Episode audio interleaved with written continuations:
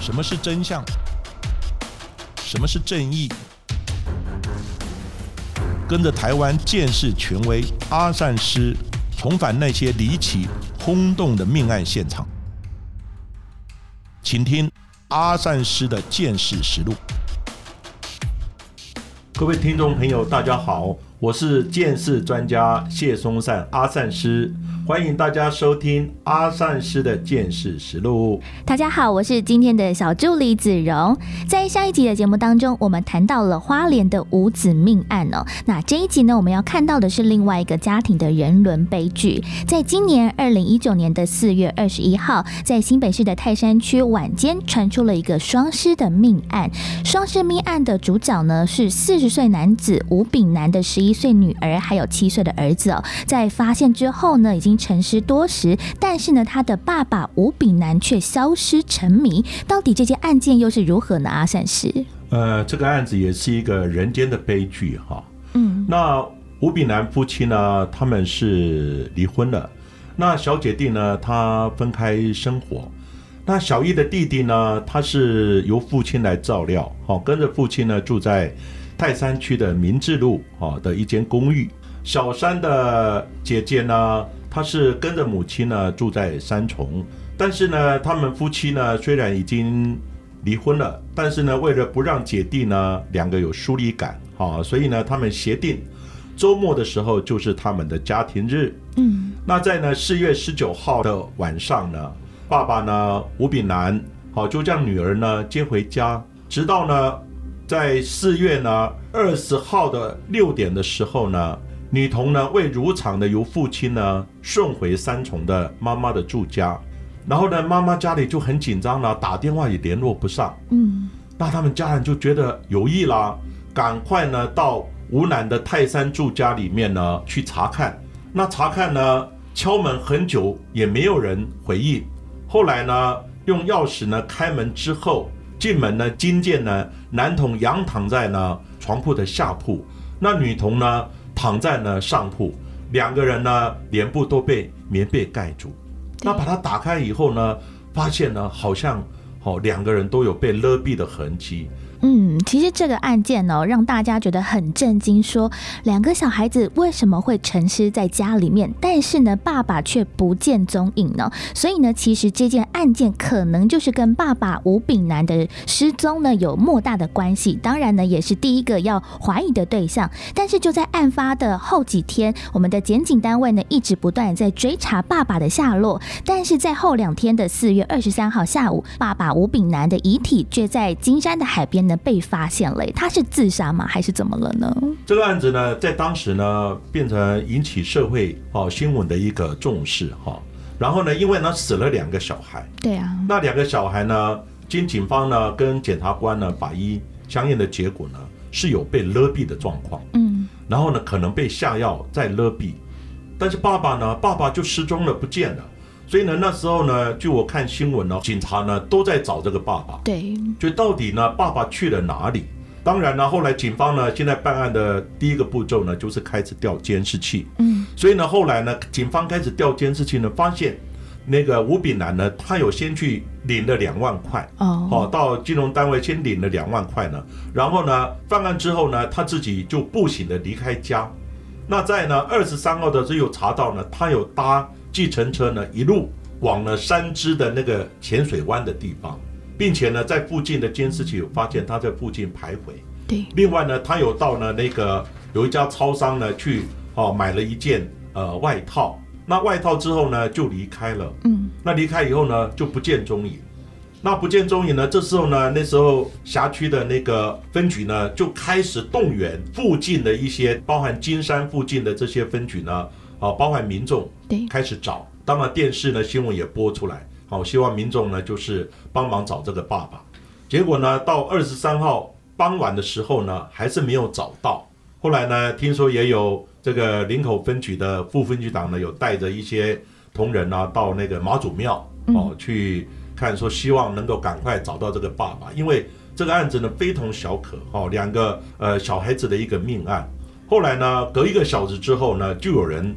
报案了，嗯，就报案的时候呢，他说呢，在金山台二线三十八公里的地方呢，就是呢那个水边呢发现有一个尸体。那后来呢，那警方就赶快啊到达现场。当然后来呢，也请家人呢一起来指认，确认那个尸体呢就是吴炳南的，而且呢判定呢他死亡已经超过一天了。对。但是呢，经过警察还有呢检察官、法医呢，呃相验的结果跟警方办案的结果呢，发现身上没有明显的外伤，嗯，所以呢初步排除他杀的可能。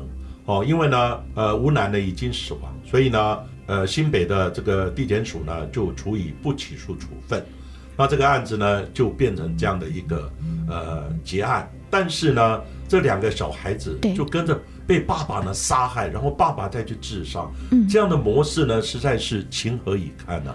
对啊，而且其实哦，大家会很怀疑的一点是，家人说他们其实不管是吴炳南或者他的前妻，他们的收入其实都还蛮稳定的，他们应该不会有什么经济上面太大的压力。但是呢，其实吴炳南本身呢又是一个主管的职位，会不会是因为工作量太大，或者是压力太大，或者是有些业绩的压力等等的考量，才因此哦就是心情不好，或者是郁闷，觉得自己没有办法再照养小孩，所以才把小朋友呢也。一起杀死自己在自杀，到底为什么会害死了自己的小孩在轻生？这个其实也是还蛮不能理解的一件事情哎。对，当然这个案子呢，后来警方也开始查他的动机了。后来发现呢，他们经济都还蛮不错的。对啊。哦，然后呢，他们讲实在呢，也不是说不理小孩，他们蛮爱小孩的。嗯。而且呢，这个吴炳南跟那个他的那个太太呢，其实都在同一家的一个电子公司来做。对。那吴炳南呢，他做的其实还不错，但是最近呢，听说呢，因为主管离职了，所以呢，他就要必须代理主管的职位，因此呢，工作量啊及压力倍增，那情绪呢稍微有一点不稳，但是呢，他也没有透露。我们觉得说也不可能因为工作的的关系呢，就牵连到自己的小孩，而且没有透露他有轻生的念头，所以呢，这个案子讲实话呢，我个人的看法，即说动机，嗯，我在想可能跟太太离异，然后呢，小孩呢一个给呃爸爸带哈，一个给妈妈带哈，这样的一个家庭失和的状况，我觉得是有一点关系了。当然呢，基本上也要看呃当事人的一个情况，要从很多的。迹象呢？等等来了解。好，不过呢，你如果说只是因为工作压力，对，对，没有经济的问题，就把小孩杀掉，然后自己走掉，我是觉得说，可能这种东西呢，当然是由父母亲了哈，他们等于是要看他们之间的平常家庭的一个状况啊，等等，是不是还蛮和乐的？嗯，那据我所知道，他那个妈妈呢，哈，他之前有社工也有跟他们联络。那妈妈说有啊，爸爸有时候呢还跟他一起好去参加呃女儿的那个学校旅游等等，所以我觉得情况应该还好了。所以这个案子，我个人感觉到呢，呃，可能家庭的因素也有，当然工作的因素也有。不过很糟糕的是自己的情绪，对，把他带到儿子上。然后呢，自己想说不想活了，他想说儿子好像是他的附属品，就要带走。我觉得真的非常不可取啊！对啊，非常不可取哦。而且呢，其实除了这件我们今年的案件之外，另外其实在二零一一年九月的时候，在彰化的二林这边也发生了一起哦，就是洪家大宅的命案了。我想呢，说到这个洪若潭的案件哦，大家也非常的有印象，因为这个也是一个算世纪悬案了吧？就是呢，父母亲呢。先把孩子们可能疑似杀死之后呢，把它磨成骨灰，然后把它丢向大海，然后父母亲再自杀的案件呢？所以刚刚我们有提到哈，现在呢，父母亲有时候因为工作的压力、家庭的因素或者感情的因素、经济的因素等等，嗯，结果呢自己不想活了，对。可是常常有一个观念说，小孩是我生的，他是我的附属品。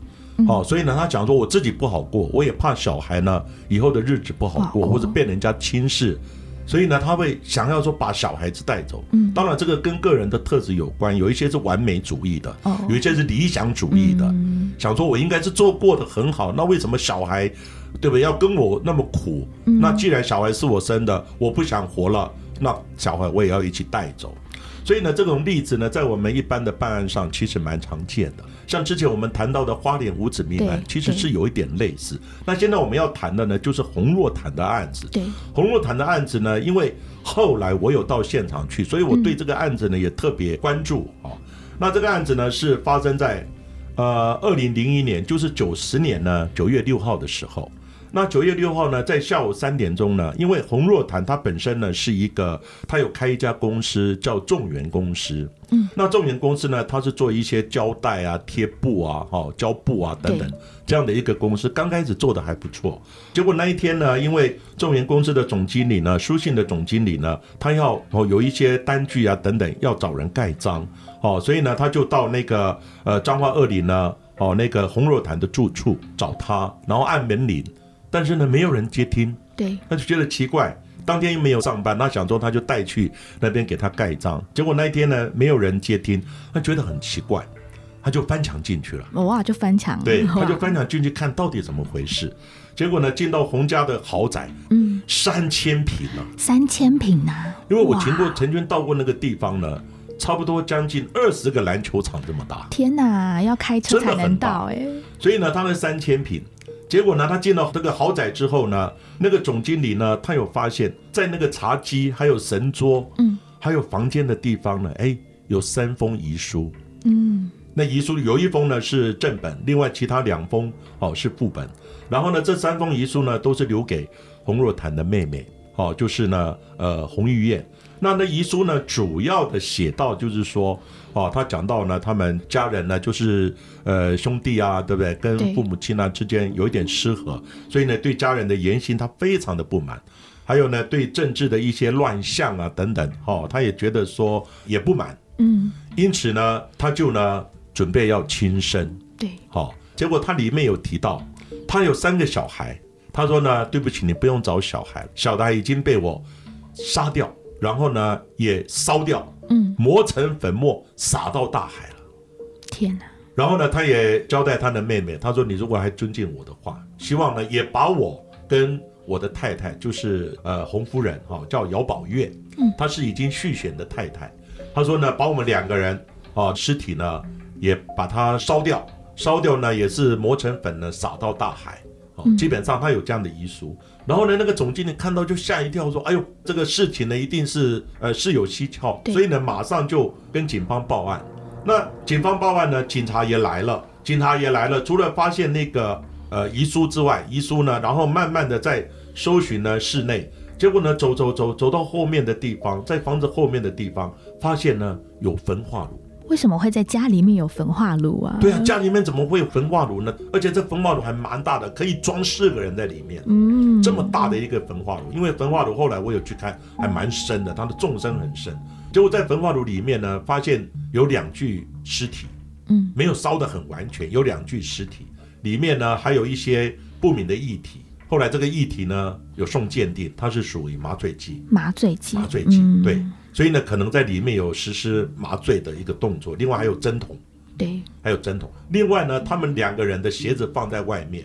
那最比较特别的是，这个焚化炉外面呢，还有那个铁丝，铁丝从外面扣紧之后拉到里面再绑起来。嗯，这个呢，一般人我们关这个焚化炉呢，或者关门呢，都是从外面关，一定从外面。可是你如果没有人在帮助你的时候，嗯，那你就必从外面呢。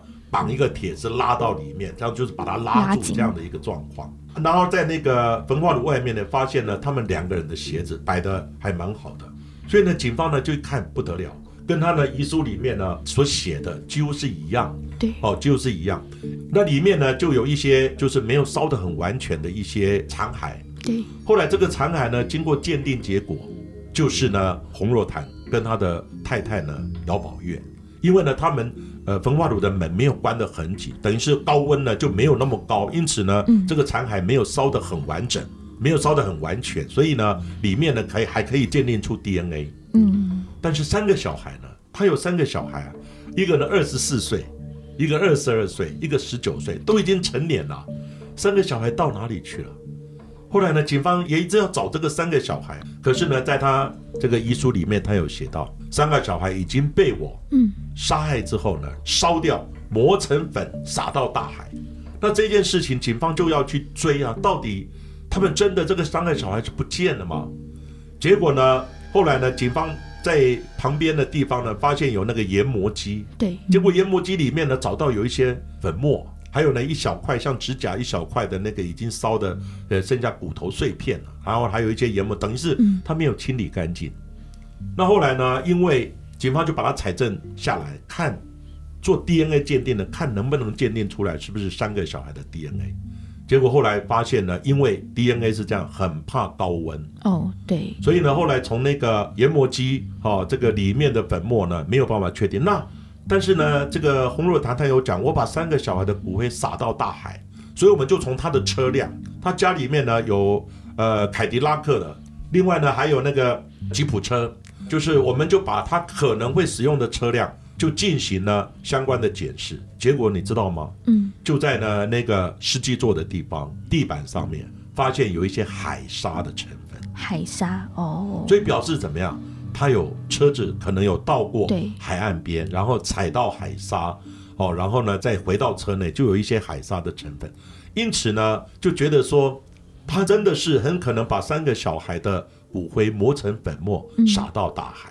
另外呢，警方呢也进行现场的勘查呢，在那个大儿子呢，就是洪崇福的房间哦，有找到呢一些微量的血迹。另外呢，在女儿洪梦雨的房间呢，床单上面也踩到微量的血迹。那这个血迹呢，当时怀疑是怎么样？怀疑是因为一个二十四岁，一个二十二岁，一个十九岁，好，几乎呢都已经可以分辨是非的这样的一个年龄。对，所以呢，你如果说要真的要把他杀掉的话，那你可能不是那么容易啊，所以呢，我们怀疑啊，是可能在利用他睡觉的时候，然后呢打麻醉针，嗯，还有呢，在现场也收到了电击棒跟一些电击棒的一些附件等等，所以是不是使用电击棒，或者是说呢麻醉针打上去，来控制他们呢，然后最后再把他们杀害之后，然后呢再用焚化炉把它烧掉，磨成粉末，嗯，那另外呢，在三个人的房间。有找到呢三副的眼镜，那个眼镜的度数啊等等，后来经问相关的他的家人啊同学，那个眼镜就是这三个儿女的那个眼镜，但是呢最主要是根本没有确切的证据，没错，所有讲到的包含你有微量的血迹啊，哦，然后呢可能还有三副眼镜啊等，人还是不见了，所以呢最后呢这三个小孩先用呢失踪人口来处理，当然八年之后。他们呢就宣告这三个小孩已经不在人世间，宣告死亡了。所以这个案子呢才这样子定案下来。结果呢，后来我们警方也在呢探索，到底呢洪若潭他是什么动机，嗯，要把小孩杀掉以后，然后呢自己呢跟自己的太太还要呢再来自焚。后来呢发现呢洪若潭呢原本开了这个。众研公司呢，原本做的还不错，可是后来发现呢，因为有一阵子呢经济风暴，所以呢他就做的越来越差。嗯，后来越来越差的时候，为了把这个生意维系下去呢，所以呢他就开始借贷。结果你知道吗？到最后呢，清查起来，他欠的那个借贷的贷款呢有两亿多。哇，那么多。两亿多，天！而且有一些还是跟地下钱庄来借的，哇，那不得了哎！而且呢，发现呢，他的很多好朋友都讲洪若潭，他是一个超完美主义啊，然后呢，他是一个超理性的，就是呢，他是理想化的，跟超完美的，嗯，所以呢，他不能自己有任何瑕疵。你知道吗？他们在叙述当时他们那个房子的状况。他说的草坪上找不到一根杂草啊！你去想想看，那个草坪有多大？对呀。他平常就是在找那些草，就是平常就是在烦这些事情。所以呢，当时第一个是他可能有经济上的问题。嗯。第二个呢，因为他住那个房子很大，所以呢房子很大呢，因此兄弟姐妹就说：“哎，这个房子是主产，那你主产为什么可以自己住？等等。”哦，里面就有一些纠纷了。他说：“这个贷款是我贷的，是哎，是我是我缴的，对不对？你们兄弟有一些跟我借钱，贷款是我缴，我住在这里有什么不对呢？我再把它哦，这个房子盖起来等等，有什么不对呢？”对。所以呢，家庭就为了这个主产的一个分产呢，就产生一些怨气了。那怨气之间呢，当然连妈妈有时候都不太能赞同。嗯。所以这里面就产生家庭失和这样的一个压力。加上那个他的前任的太太是因为车祸，对，车祸以后呢，后来过往过世，过往之后呢，这个续弦的这个太太呢，她特别告诉他，你不能再生，你要好好的照顾我前妻呢所生的三个小孩。结果姚宝月真的去结扎，嗯，结扎以后，然后全心全意的来照顾这个三个小孩，但是呢，家人就觉得说太太当时你又续弦等等，然后之间有一些俄语啊，甚至于呢，为了家产呢，为了这些呢，甚至于在菜市场就开始流传出来，哈，就是说你这个人不孝啊等等，所以对他也产生蛮大的压力。嗯，所以呢，这些种种，再加上呢，他有时候对政治呢非常的关心，而且呢，政治的乱象他非常极度不满，这种种迹象加起来，最后才导致他想说这个我不想活下去了。可是这个三个小孩呢，我也不想被人家逼债，被人家瞧不起等等。就刚刚讲的，把小孩当做自己的附属品。嗯，这个案子是这样的一个过程。当然，这个人世间呢有很多的不如意的事情，但是在这里呢也讲说不如意的事情，小孩我们生出来他就一个独立的个体。它不属于我们的财产，没错。所以这个案子呢，基本上呢，我个人呢是做这样的一个呼吁。对啊，那时候真的是震惊全台湾呢，因为怎么会自己买了焚化炉，然后把小孩先杀死、烧死，然后丢到大海之后呢，自己再做自杀这样子一个动作。所以那个时候大家都觉得说，哇，在二零的这个洪家大宅，尽管呢再多富丽堂皇，但是大家其实对于这个地方哦，都会有一点点那种很。忧郁或者是很那种灰暗的感觉，甚至是有很多的灵异事件传出，哎，所以在当地人哦，基本上呢都不太敢靠近这样子一个洪家大宅。但是呢，就是有人不信邪哦。其实，在事件发生之后，这个地方呢也沉寂了一段时间，却有一个退休的李世杰医师，却希望呢可以买下这个洪家大宅，因为觉得好像跟他很有缘，居住在里面。听说阿善师之前也跟我们的李医师呢有所接触，哎，那那时候跟李医师聊。天的过程当中，林医师是真的不怕死亡这件事情，或者是不怕鬼魂这件事情吗？当然了，这个呃洪若潭的这个豪宅呢，在案发之后，因为呢欠了很多钱，对啊，然后呢，当然法院就开始拍卖了啊，那大家就想说，能不能就是求偿一点啊，那个去拍卖，但是你知道吗？嗯，死了五个人，谁敢住啊？而且还不知道为什么要死，还不知道为什么小孩子到底在哪里，就反正。非常的离奇，检察官也也是说这是世纪的奇案啊。对。可是这个案子之后呢，当然三千平的这个豪宅就要拍卖了，你知道吗？都没有人敢来买。对啊，谁敢买啊？然后呢，甚至于刚开始那个案发之后，有派远警去警戒，为什么？因为它是一个案发现场嘛。结果呢，有远警呢在那个现场警戒的时候，连远警都感觉到里面好像有人在走动。哇！不得了！另外，邻居呢也常常偶尔会传闻说有看到洪若潭出来，还带着狗。对，还有他那只狗呢，他之前要试验那个焚化炉的功能的时候呢，他用一只一百万起跳的狼狗名犬啊，嗯，也是他非常心爱的民犬，先把它杀了试烧。所以呢，事先呢是先烧那个狼狗，就烧了以后呢，他还跟那个焚化炉的那个厂商讲，嗯，不错。天哪！所以。有人就看到他带着他心爱的狼狗在那个地方走。另外呢，那个警方在因为要检查车子有没有海沙等等，结果呢要把车辆吊起来的时候，那个门还不明的上上下下。哇，灵异事件！后来那个家他的家人就讲说啊，糟糕了，可能是是那个洪若潭的不想人家动他心爱的东西，对，包含他的车辆凯迪拉克跟吉普车。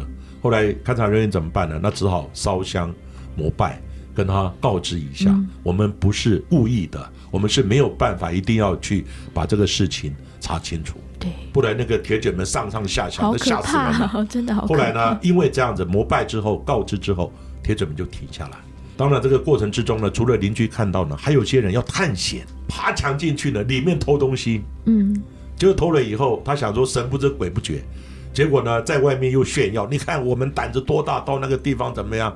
等等，结果呢？后来就被人家听到了，听到以后呢，洪若潭的弟弟就提出告诉。嗯，后来这两个被移送了。哇，对，因为呢，他是一个凶宅，所以没有人敢买。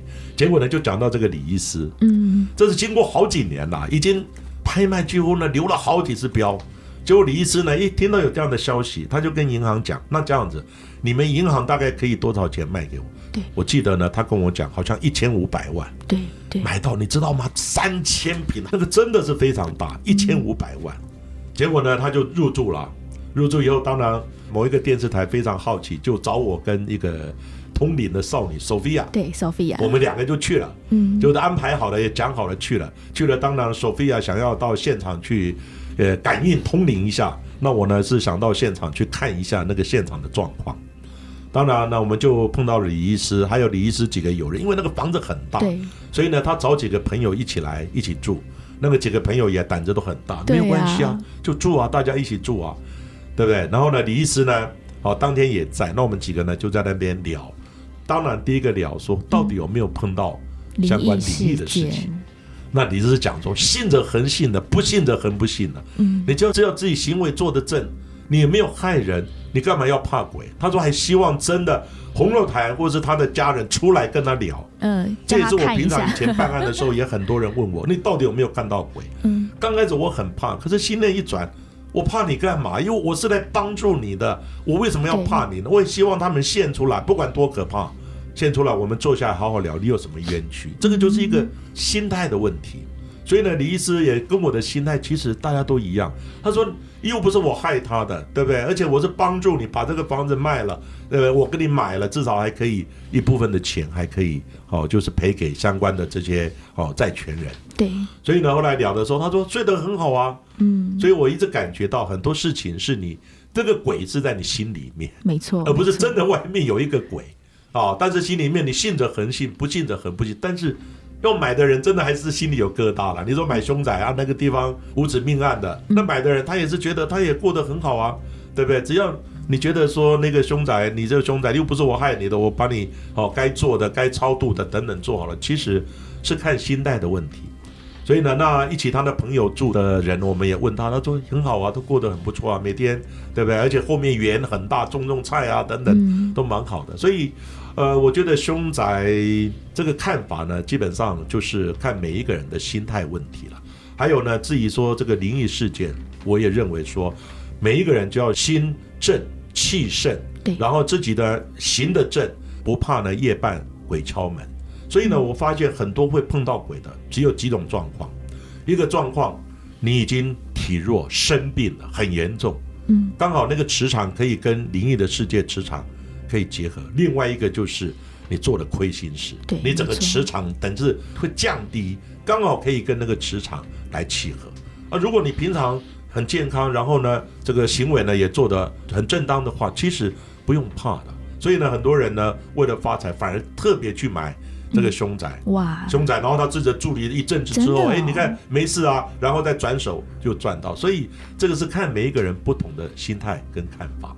嗯，对啊，其实我觉得、真的就是行得正，坐得直，就不怕这些事情发生哦。不过，其实在这两集当中，我们都谈到了这样子一个人伦的惨案哦，不管是上一集的花莲五子命案，或者是这一集的泰山的爸爸杀死两个小孩，甚至是洪若潭等等的案件哦。其实我觉得有一个很重要的关键，就是应该。让孩子拥有他自己的生命的权利，耶！因为像是在十一月二十号上个月的时候呢，联合国也有一个儿童权利宣言日哦，在当中有第六条，就是说每个人都应该要确认儿童会有自己固有的生命权。所以就像刚才阿善师所讲的，孩子呢不是。父母的附附属品，他是独立的个体，他有自己的思考，有自己的生命权，嗯你不能剥夺他。但是我在这里特别要呼吁所有的父母亲，除了爱我们的小孩子之外，小孩子他是有他自己的自主独立的空间。今天的阿善师的见识实录我们就讲到这里，谢谢各位今天的收听。欢迎呢大家到 Sound On 呢的脸书粉丝专业留下你的收听感想和建议给我们，让我们节目做得更好。喜欢我们节目的话，请在 Sound On、Apple Podcast 跟 Spotify 上呢订阅我们的节目哦。下一集也请大家继续的听下去。